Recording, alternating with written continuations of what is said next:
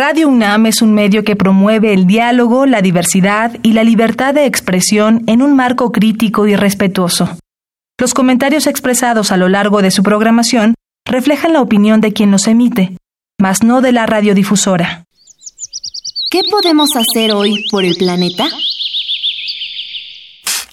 Utilizar aromatizantes en aerosol es un lujo innecesario que produce compuestos orgánicos volátiles, los cuales forman contaminantes que contribuyen al cambio radical del clima y formación de smog, dañando la pureza del aire por pequeñas partículas de polvo que se emiten al ser utilizados. A largo plazo, impactan directamente la salud de las personas. Cuídate cuidando el ambiente. Habitare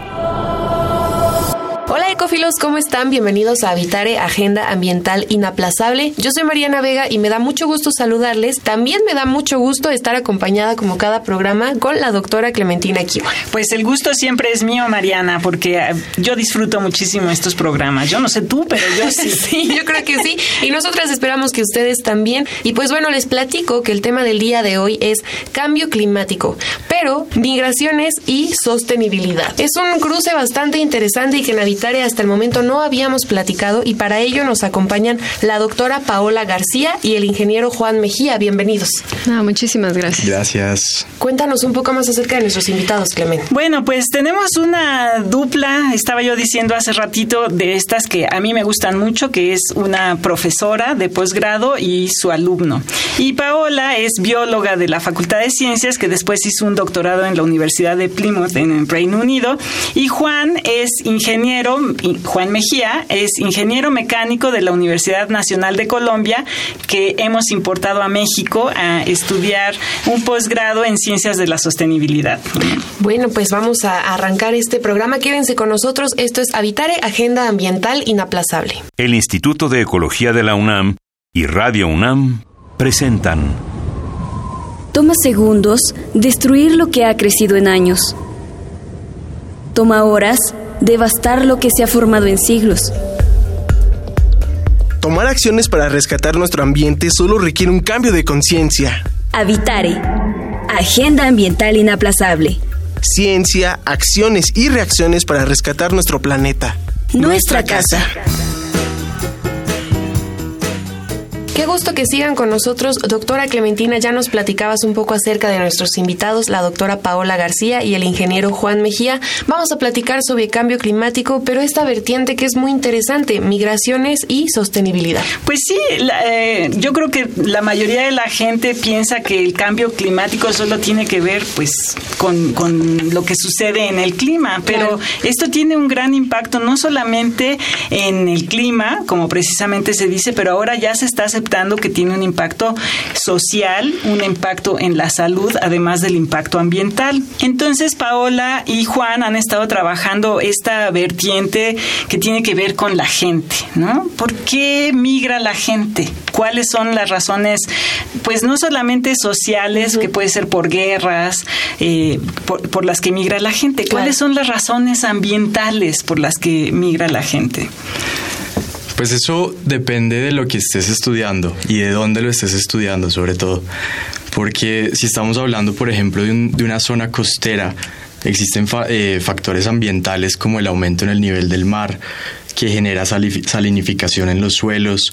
Si no estás en un lugar costero, puedes ver directamente como la, afectación sobre la, precipitación y la temperatura y las variaciones de esos dos parámetros y sobre todo esa vinculación de esas variables ambientales con las actividades de las personas. Si están en la costa tienen un tipo de actividad o si tienen cultivos que dependen, por ejemplo, del temporal. Y además de esto, se encuentran los factores como desastres eh, que puedan ser causados por efectos eh, hidrometeorológicos, por ejemplo, eh, y que con el cambio climático se ha demostrado que han tenido una gran variación tanto en la frecuencia de estos eventos como en la intensidad de los mismos. Cuéntanos, doctora Paola García, ¿todos estos acontecimientos son en sí externos a las personas, es decir, son provocados o qué ocurre? ¿Por qué se cruza con el cambio climático? Pues realmente son como bastante complejos. Eh, sí hay una retroalimentación de los factores, o sea, como de las actividades humanas que pues tienen repercusión con el ambiente, principalmente por la quema de combustibles fósiles, que es lo que pues ha hecho que estas partículas que son como captoras de calor, pues tengan este efecto a nivel global y pues todos los países tienden a la industrialización y como al crecimiento poblacional y que pues al mismo tiempo es un, ciclo y un cierre, ¿no? O sea, se, hay una repercusión, generan impactos y al final los que resienten son las poblaciones humanas. Entonces, lo mismo que lo genera, pues también impacta. Y pues esta relación a veces es mucho más compleja de lo que parece, ¿no? Y es multivariada. Porque además es un factor que no habíamos considerado, Clemente. No, pues eh, es lo que decía hace ratito, ¿no? Pareciera que, que el cambio climático es algo que está allá, ¿no? Cuando en realidad está aquí, eh, lo estamos viviendo. Entonces, bueno, eso empieza a tener una repercusión y las eh, personas que tienen un mayor problema, indudablemente, son las que están en una situación de mayor vulnerabilidad, ¿no? Sí, claro. Y, bueno, justamente lo que mencionas es eh, como este patrón de sentir más los efectos, ¿no? Como que antes era, ah, este, pues esto lo ven los abuelos, pero ahora ya es algo que afecta el, diario, ¿no? Ya puedes ver ahora, no sé, en los principales picos de México que ya no tienen nieve, eh, que llegamos a 27 grados en invierno. o sea, esa tasa de cambio está aumentando y que realmente ya lo sientes día a día. Que además esa es una problemática que se atiende sí desde las ciencias naturales, pero también cruza con otras disciplinas. Cuéntanos, Juan, ¿cuál sería, por ejemplo, tu interés como ingeniero en estudiar estos acontecimientos? No hay una vinculación directa de ser ingeniero y querer investigar esto. Ha sido más la experiencia que yo he tenido de trabajo en Colombia eh, en donde he trabajado en diferentes cuestiones. el, último trabajo que tuve fue para el gobierno local de la ciudad de Bogotá, manejando un proyecto de alimentación a población, vulnerable. Entonces es un proyecto asistencialista del gobierno, pero me dio la oportunidad de conocer un fenómeno migratorio que está sucediendo ahorita en Colombia, que es con nuestros vecinos de Venezuela, que por otro contexto que no tiene que ver al ambiental, están llegando eh, a Colombia y entonces fui voluntario en un proceso de un campamento humanitario y de ahí conocí como de primera mano esa problemática y tuvo mucho sentido para mí porque desde que, incluso desde antes de decidir ser ingeniero, me movían mucho los temas sociales y también me movían mucho los temas ambientales. Mm. Entonces, cuando llegué aquí al posgrado, pues precisamente el, el posgrado en ciencias de la sostenibilidad busca entre muchas otras cosas, eh, romper un poquito las barreras disciplinarias que existen, que están muy marcadas sobre todo en la academia, eh, para, para tratar de explicar problemas. Y en este sentido, hacer una investigación como esta requiere de información de muchas disciplinas y no solamente de una. Entonces creo que, para resumirlo, es una cuestión de poner todas las herramientas que tenga a mi alcance para poder tratar de explicar este, este fenómeno. Claro, que ese es uno de los grandes aciertos de, o, el reto de la sostenibilidad, ¿no? Eh, apelar a que hemos formado a través de los siglos a gente con disciplinas independientes que hemos replicado en todo este tiempo y que ahora tenemos que buscar una solución diferente a los problemas, ¿no? Una solución en la que todos estemos involucrados, ¿no? Todas las partes del conocimiento. Que además en Habitar estamos muy familiarizados con ello. Yo ahorita siento tanta empatía por este tema, Clementina, porque bueno, yo lo veo desde la ciencia social, Clemen lo ve desde la ciencia natural. Cuéntanos un poco, doctora Paola, ¿qué se trata o qué estamos entendiendo con el término de sostenibilidad? Porque además es usado de, de diversas maneras. Escuchamos también a veces sustentabilidad. O sea, ¿en qué se basa y a qué nos estamos refiriendo? Bueno, esa es una gran pregunta y además es como la primera clase de ciencias de la sostenibilidad. O sea, realmente, eh, al menos dentro de eh, este posgrado, se utiliza la palabra sostenibilidad y llegamos al consenso de que ambas significan lo mismo y que está más en el eh, la definición de cómo soportar, ¿no? De sustentar, de apoyar de, de diversas maneras, pues la, cómo, cómo es la vida ahora en la Tierra y, y mantener este, estos recursos para siguientes generaciones. ¿no? Entonces, nosotros utilizamos eh, sostenibilidad, pero también creo, que es correcto eh, usar el otro término. O sea, puede ser, significan lo mismo, ¿no? Al menos así lo estamos Casi sinónimos. Claro, porque además ahora estamos en un contexto que es bastante interesante. La Agenda 2030 que plantea Naciones Unidas, donde uno de los grandes retos es acabar con el hambre, que el agua sea eh, durable para toda la, ahora sí que la raza humana, entre otras, pues metas, ¿no? Sería indicado, Clemen, tratar todavía este tema como cambio climático, porque también está en discusión que ya se le llame crisis, ¿no? ¿Cómo, cómo nos podríamos ubicar en eso? No, yo creo que sí es muy adecuado llamarlo cambio climático, pues es de los problemas que están, y, hasta pertinente y necesario, diría yo, ¿no? Sí, que también, bueno, hay como migración de conceptos y, y por ejemplo, esto de la crisis climática, eh, pues tarda como mucho tiempo en arraigarse algún concepto que la gente lo entienda, que lo adopte, que, que empiece a actuar para ello y de pronto viene un nuevo término y es así como, ¿es lo mismo?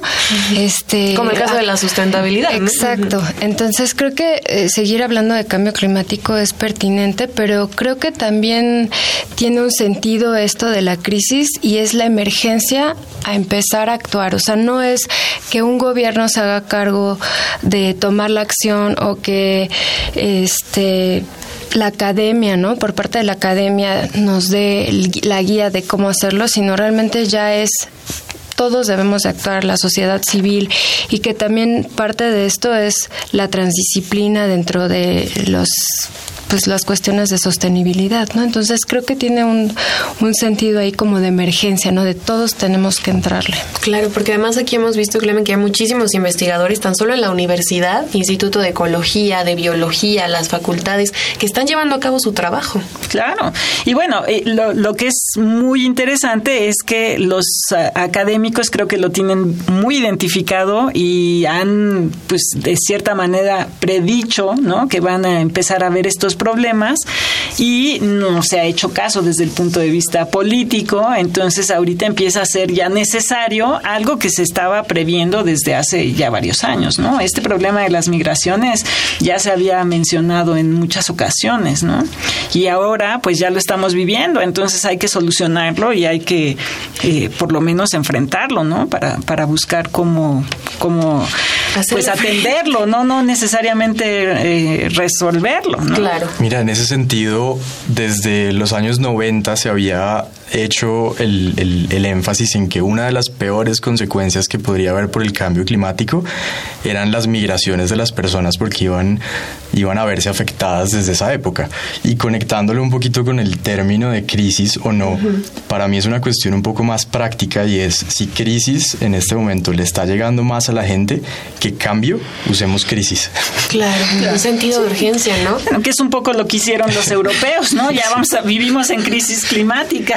Y entonces están empezando a actuar. Vamos a hablar un poquito más adelante sobre esto, sobre todo pues enfocándonos en la parte de soluciones, ¿no? Porque entender quizá las problemáticas y desde tanto punto de vista se complejiza incluso aún más. Tratar de entenderlo se puede volver algo caótico, pero bueno, enfoquémonos un poco en las soluciones. Pero ahora vamos a escuchar, si te parece, Clementina, la biodiversidad y yo. Me parece muy bien. Sigan con nosotros, estamos platicando sobre cambio climático, migraciones y sostenibilidad en Habitare la biodiversidad y yo.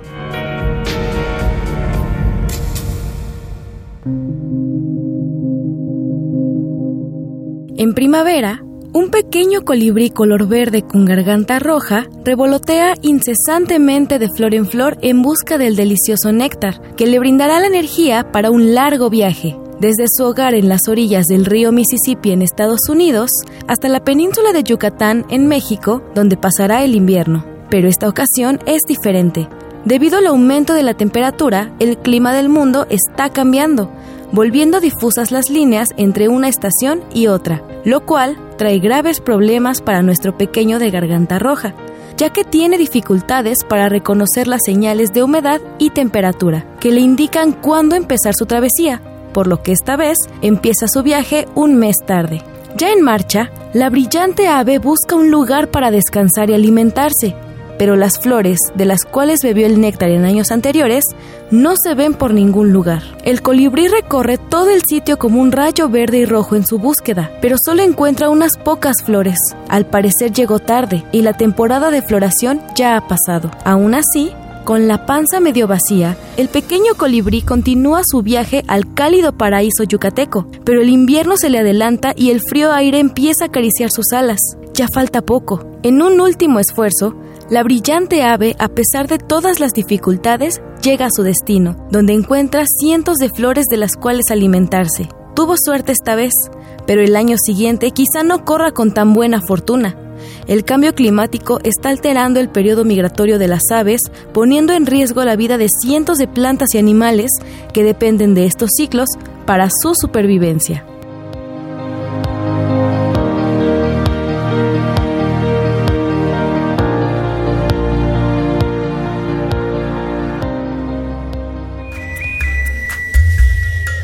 Escuchas Habitare, Agenda Ambiental Inaplazable. Qué gusto que continúen con nosotros. El día de hoy estamos platicando con la doctora Paola García y el ingeniero Juan Mejía. Y lo que decías, Clementina, pues se va complejizando y la gente a veces no entendemos del todo este sentido de urgencia. Claro, entonces, bueno, hay que estudiarlo. Ese es la, el primer asunto, hay que estudiarlo. ¿Cómo lo estudiamos, Paola? Ah, creo que nunca me voy a quedar sin trabajo, estoy muy contenta. bueno, realmente, así como complejos son los problemas, también es complejo los abordajes, ¿no? El intento y lo que nosotros estamos promoviendo es, pues, tratar de romper estas barreras, o sea, de la academia, para que pueda comunicarse y dejar entrar otras disciplinas, a otros actores que nosotros llamamos como actores clave, que son cualquier persona que puede tener información, que puede entender la problemática desde su trinchera y hacer equipo, ¿no? Realmente es eso, o sea, hacer equipo y no es pelearse por quién tiene la razón o quién eh, sabe más, sino realmente es cómo le entramos todos de manera conjunta para poder resolver estas cosas tan complicadas y, y eso es algo que ha costado trabajo que aunque parece obvio, aunque parece sencillo decir vamos a juntarnos y pensarlo, siempre hay otras fuerzas y poderes que empiezan a, jugar dentro de las discusiones que se vuelve muy complicado y que esas son principalmente barreras humanas y esas barreras humanas son las que no nos permiten a veces avanzar lo rápido que quisiéramos y pues en los cambios y estos cambios globales como climático, deforestación, pérdida de la biodiversidad, ellos siguen con su misma velocidad y nosotros aquí poniendo de acuerdo, ¿no? Eh, pues yo creo que esa es una de las formas que, nosotros consideramos que es la, oportuna, porque responsabiliza a todos, ¿no? Todos somos de alguna manera responsables desde eh, nuestras acciones hasta la forma en la que podremos contribuir para resolverlo. Y, y una cosa que me parece muy interesante es que no solamente somos responsables, sino que también tenemos quizá una parte del conocimiento para contribuir a resolver el problema en dado caso o a este abordarlo, ¿no? Como no, no quiero comprometerme, ¿no? este, de alguna manera decir, bueno, esta, esta puede ser la vía para, para atender este, este tema. ¿Y qué tipo de herramientas se utilizan en una investigación, pues sí ambiciosa, pero también compleja, ¿no? Porque tratar sobre todo con datos sociales que siempre están cambiando, no por decir que justamente en este cambio climático hay distintas variables, pero al tratar con grupos humanos, ¿qué herramientas son necesarias o pueden servir para investigarlo? Bueno, la, lo que estábamos planteando para la investigación cualitativa es hacer, utilizar unas técnicas bastante tradicionales como la observación participante eh, y entrevistas semiestructuradas a unas personas que seleccionemos luego del proceso de, de la observación participante. Eh, en este sentido se trata de conocer, de encontrar la percepción de las personas frente a la problemática y si existe una vinculación de qué manera existe y cómo la asumen ellos. Porque la modelación nos puede dar información muy interesante sobre el por qué se han movido las personas y esas variables socioeconómicas y ambientales nos dirían, sí, está vinculada una cuestión ambiental con una cuestión socioeconómica, claro. pero al final de cuentas la migración es una decisión que toman las personas o los grupos de personas con base en mucha más información, en sus contactos, en, las opciones, en, el acceso a programas del gobierno, en el acceso a, fondos o incluso eh, a imaginarios de mejores oportunidades. Entonces hay que estudiar la percepción obligado. Claro. Y después juntarlo con el término ambiental. Claro, yo me lo imagino que primero lo que dices de modelaje es como hacer una imagen satelital ¿no? Y luego ya de alguna manera haces la imagen desde la calle, si nos estamos imaginando en Google Earth, ¿no? Y ya ves lo que está pasando ahí adentro, ¿no? Lo cual hace súper fascinante una, una investigación de este estilo, porque tienes que visitar el lugar y ver qué es lo que está viviendo la gente.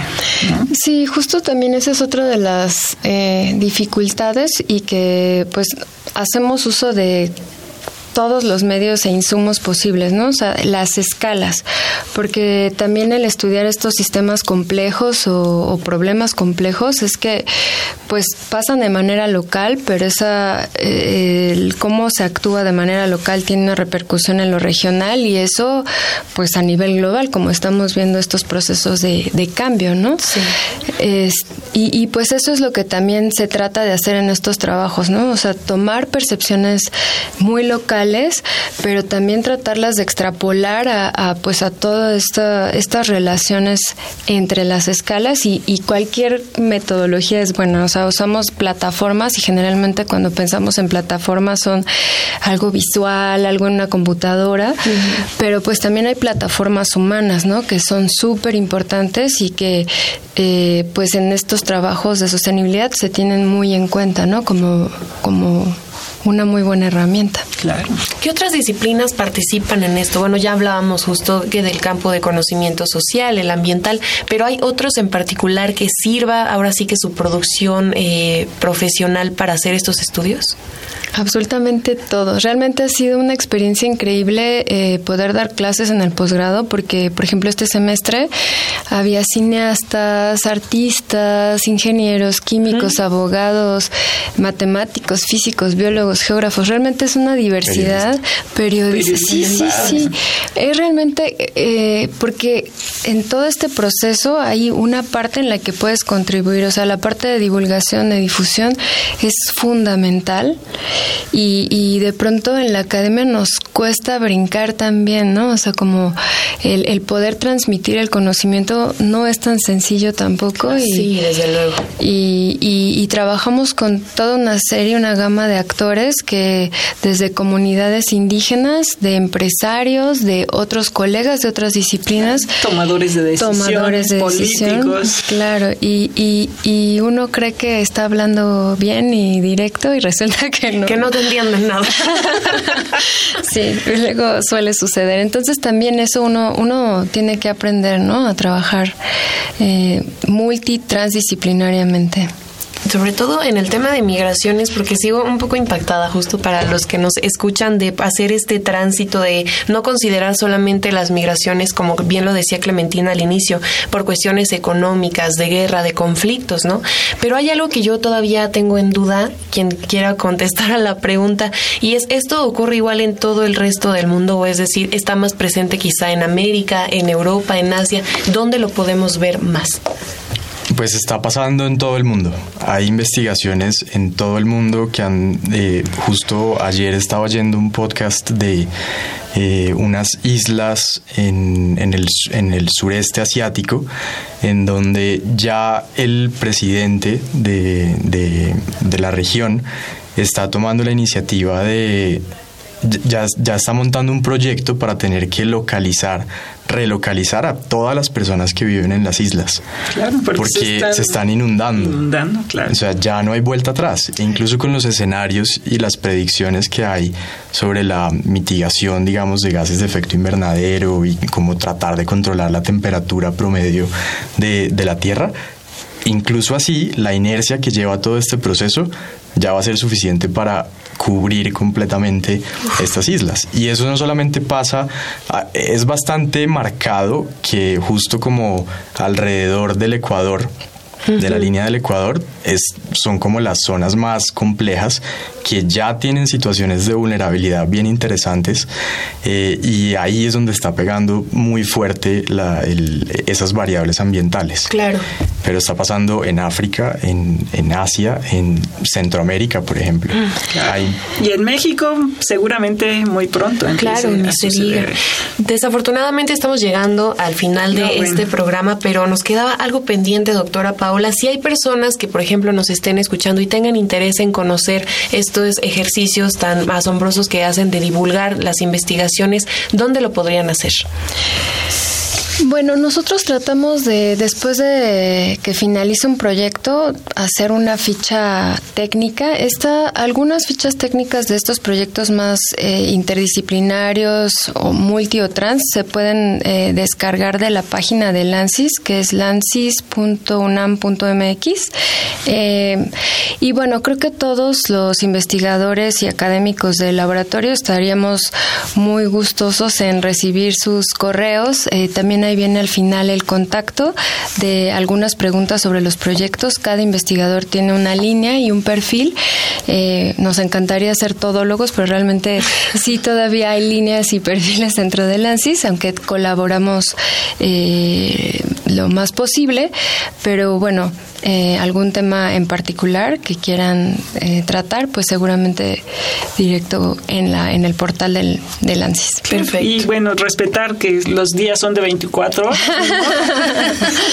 ahí no hay límite. No hay límite, eso no lo afecta el cambio climático. Así es, pero pues bueno, muchas gracias por toda la información que nos comparten y sobre todo pues por este trabajo que, que nos hacen llegar porque no es nada fácil y en verdad que se agradece que, se haya este interés. Claro, sí, y, y bueno, el, el El laboratorio está asociado al Instituto de Ecología, entonces esa es la otra vía, ¿no? Tratamos nosotros de, de, dar esta información y nos pueden seguir en redes sociales. Perfecto, pues bueno, doctora Paola García, ingeniero Juan Mejía, muchas gracias por habernos acompañado en este Habitare. Muchísimas gracias, a, ustedes. Y nosotros queremos agradecer también al Instituto de Ecología de la UNAM y a Radio UNAM. En los controles técnicos estuvo Miguel Ángel Ferrini y en la asistencia Carmen Sumaya. Información de Aranza Torres e Italia Tamés y la producción de Paco Ángeles con las voces de Clementina Equigua y Mariana Vega. Los esperamos en el próximo Vitare Agenda Ambiental Inaplazable. Hasta la próxima.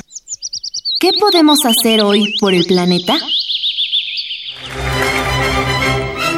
Deciden no contaminar utilizando tintes sin amoníaco para pintar tu cabello. Utilizar amoníaco provoca una descomposición en partículas de hidróxido de amonio afectando la calidad del aire y la salud humana. Esto también daña los ecosistemas y aporta al cambio climático. No contribuyas a esto.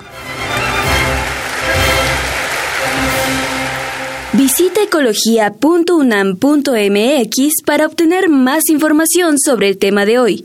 Y si quieres escuchar todas nuestras emisiones, entra a radiopodcast.unam.mx. Radio UNAM y el Instituto de Ecología de la UNAM presentaron Habitare, Agenda Ambiental Inaplazable